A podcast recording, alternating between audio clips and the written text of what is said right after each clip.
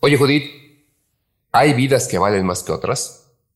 Mm, no, todas valen lo mismo. Hola, Radio Vaquitos. Bienvenidos a Radio Vac, un programa de sabiduría práctica donde te damos consejos como se los daríamos a un amigo. Este programa busca crear conciencia en un mundo donde nos estamos olvidando de pensar y reflexionar. Conducido por Judith y Draco, expertos en nada expertos en nada que el día de hoy traemos un tema, un tema álgido, pero eh, pensamos que tenía que platicar sobre él. Así que, bueno, vamos a hablar de él, pero no queríamos iniciar sin antes agradecer el amable patrocinio de Shell, una empresa que combate la crisis ambiental por medio de sus productos. Busquen las bolsas reutilizables más bonitas para las compras en shell.com.mx y bueno, también agradecemos a Binary Concept, una empresa de diseño gráfico, desarrollo web y producción multimedia que amablemente nos apoya para llegar con ustedes semana con semana. Así que platiquemos sobre esto de las vidas precarias y por qué es que nos surge un poquito este programa, la idea, etcétera. Para ello, qué mejor que Judith sea quien nos cuente al respecto. Este episodio, o específicamente el tema de vidas precarias, lo teníamos planeado porque consideramos que es un tema importante, pero lo adelantamos o más bien cambiamos el enfoque que teníamos de él, porque después de la terrible noticia sobre la muerte de al menos 39, ya se actualizó la cifra de 39 personas en un incendio en el centro de Instituto Nacional de Migración en Ciudad Juárez, sí fue así como un balde de agua fría para muchos. Este es un qué poca mamá. Entonces, pues sí, por eso fue que decidimos cambiar este enfoque de las vidas precarias hacia precisamente los migrantes.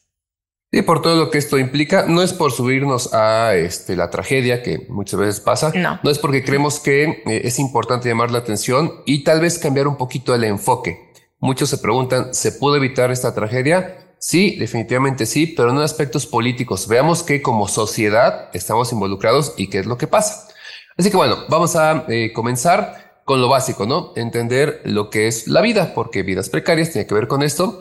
Sabemos que la vida regularmente la cuidamos y eh, la mantenemos, pero es algo vulnerable. Hay algunas vidas, algunas personas que su vida está sumamente protegida y no hablamos forzosamente de eh, grandes mandatarios o algo así, puede ser un bebé, eh, un bebé puede estar muy protegida su vida. Pero hay otras, otras personas, otras vidas que no gozan de este privilegio de protección. Incluso, ya no ya se empieza a poner un poco eh, drástico el asunto, se pueden calificar vidas que no, que se diría que no valen la pena y están pues caracterizadas por el desamparo y la exclusión. Aquí, ya en este punto, cuando llegamos a ese extremo, es donde surge este concepto de vidas precarias, que se no lo inventamos nosotros, lo acuñó la tocaya de Judith, la este, investigadora Judith Butler. No Butler, Butler. En sus obras donde analizan razonamientos hegemónicos según los cuales hay vidas que merecen luto y otras simplemente no. Por hegemonía hablamos de cuando el Estado decide qué es lo que importa, su discurso es el que debería prevalecer por encima de otros sin tomar mucho en cuenta algunos aspectos a veces éticos y morales. Ahora, un ejemplo de estas vidas precarias son los migrantes, específicamente los centroamericanos. ¿Por qué? Porque ellos tienen un conjunto, un caldo de cultivo de condiciones de vida en su país de origen que la neta está bastante de la fregada. Porque no de embalde deciden migrar. Y después en México existe una violencia sistémica a la cual se enfrentan mientras pasan por México, donde, según el sistema necropolítico, su vida no vale nada. El término de necropolítica hace referencia al uso del poder social y político para definir cómo algunas personas deben vivir o cómo otras deben morir.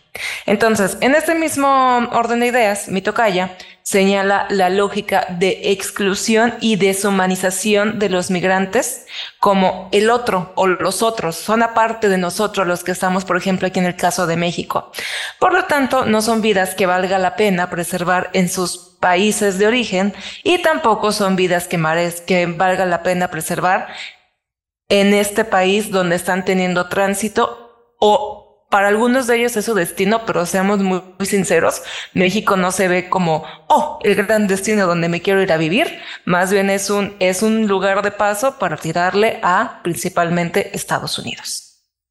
Sí, son personas eh, huyendo de una situación complicada por la razón que sea, ahorita lo platicaremos, que tienen que transitar por aquí y que los vemos como eso, ¿no? Eh, como si no fueran parte de nuestra sociedad o como si por el puro hecho de haber eh, nacido en otro país ya fueran distintos o menos. Para tener una idea de la magnitud de lo que son los migrantes, piensen esto, más o menos eh, 400 mil personas ingresan cada año a México por la frontera sur. Eh, lo que están buscando en general es pues lo mínimo, bienestar, tanto personal como el de la familia. Y todo esto debido a que, bueno, puede haber problemas de reunificación familiar, se van a reunir con su familia que ya se adelantó, buscando mejores oportunidades económicas para sostener a la familia y muchas veces porque ya fueron arrastrados a un punto en el que eh, ya no tienen más opciones, entonces tienen que ir a otro lado, a otro país, dejar todo lo que tienes por buscar prácticamente sobrevivir. También puede ser que sufran de violencia en sus países, algún tipo de persecución, por situaciones marginales, por la población, la densidad de población que ya es muy alta y entonces hay desempleo, pobreza, analfabetismo. Todo esto es lo que los empuja a tener que buscar otra opción, sobrevivir como tal y en la medida de lo posible llegar a tener una vida digna más adelante. Pero pensemos en eso son personas que están tratando de eh, pues solamente poder llevar una vida tranquila, no es otra cosa lo que los migrantes buscan. Ahora, sin entrar en temas de partidos políticos, porque finalmente sí es política un plan de desarrollo, el Plan Nacional de Desarrollo del Sexenio en curso ha dejado en evidencia cómo la migración ha adquirido un enfoque de seguridad al nivel que los, los migrantes son considerados una amenaza para la estabilidad del país.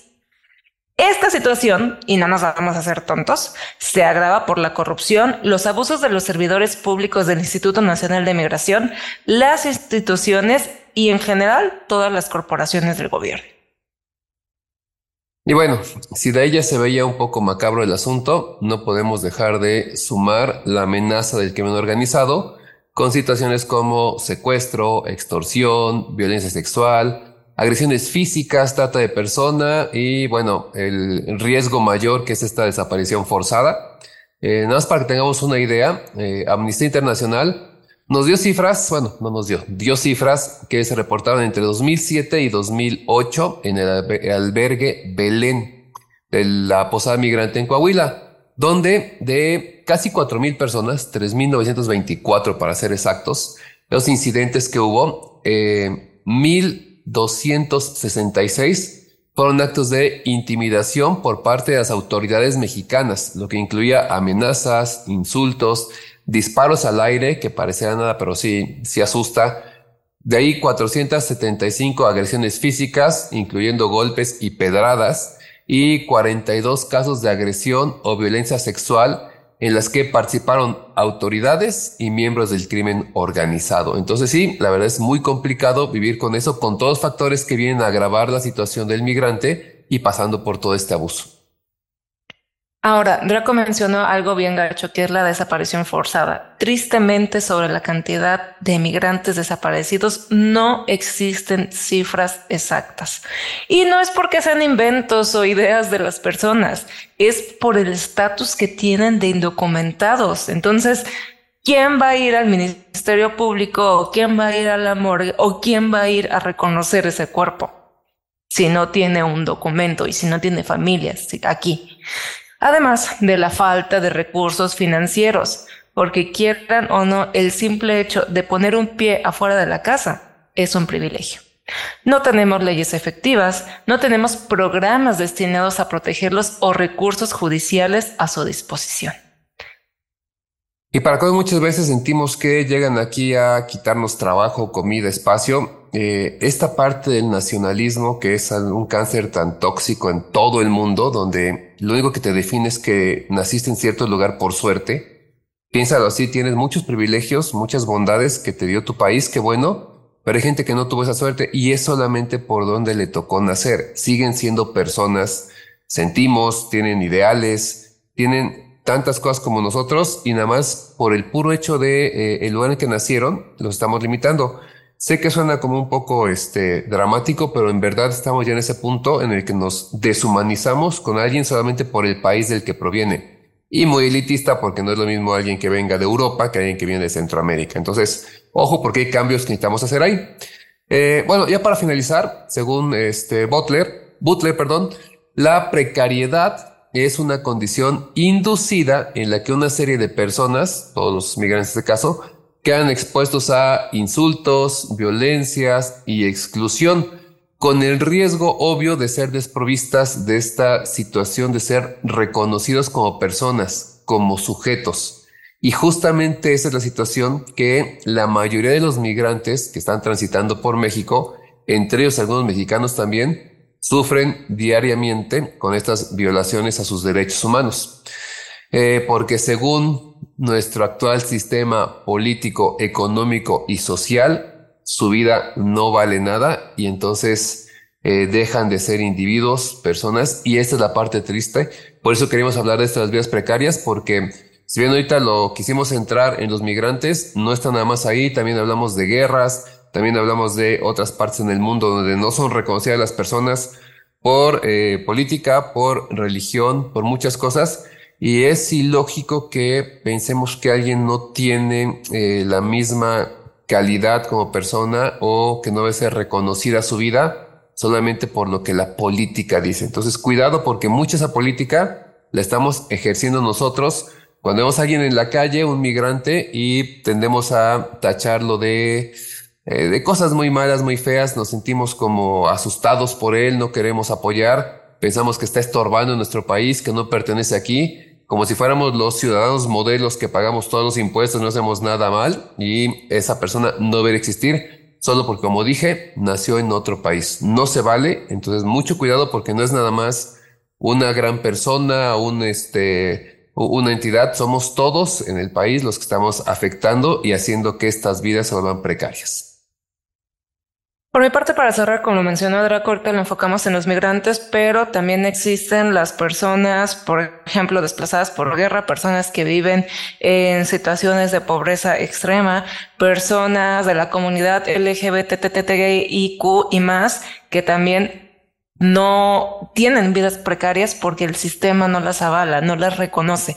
Entonces, si ustedes no conocían ese término o si ustedes no les ha tocado ver una vida precaria, qué bueno, felicidades, porque es señal de que tienen muchos privilegios y no es sentirnos mal por esos privilegios, es decir, ok, ya tengo el privilegio, ahora, ¿qué hago con este privilegio que yo tengo, no? Y también creo que es agradecer un poco, porque finalmente muchos nos quejamos de México de, ay, es que está hecho una porquería, eso, otro y aquello. Pero la neta es que si volteas a otros lados, también te das cuenta que, pues México con todos sus defectos, pues no está tan de la fregada como en otros lados, ¿no? Y este, y extender la mano, o sea, hay muchas historias de vida que vienen detrás con estas personas que son migrantes, pero Tampoco, o sea, tampoco es como bañarlos en una santidad y decir, ah, es que todos ellos son buenos. A lo mejor habrá quienes traen una historia por ahí media turbulenta, como todos los humanos en cualquier lugar. Hay quienes tienen buenas historias y malas historias, ¿no? Pero también eh, pero es sí como entender un poco el que si una persona está migrando, se está desplazando de su casa, está dejando todo atrás, no es así como que ah, con permiso me voy a unas vacaciones, a un todo incluido. Es porque neta la situación sí tiene que estar muy de la fregada para decir, dejo todo, o sea, imagínense ustedes dejando todo lo que tienen, todo lo que son, con tal de buscar simplemente subsistir. Entonces, sí, pues Veamos cuáles son nuestros privilegios, agradecemos que los tenemos y veamos qué podemos hacer con ellos. Y con esto cerramos y recuerden que les damos consejos como se los daríamos a un amigo. Así como aplicar el like, me gusta manita arriba. Toquen la campanita para recibir aviso cada vez que subimos material nuevo. Suscríbanse en nuestras plataformas, visiten nuestra página web y síganos en redes sociales. En Instagram estamos como radio.back, Facebook radioback 2, YouTube, Spotify y Apple Podcast radioback. La página web la encuentran como radioback.org. Muchas gracias a los que escucharon el episodio anterior, Decepciones esperadas, la trampa de nuestras expectativas. Y recuerda, prende tus alas porque naciste para volar.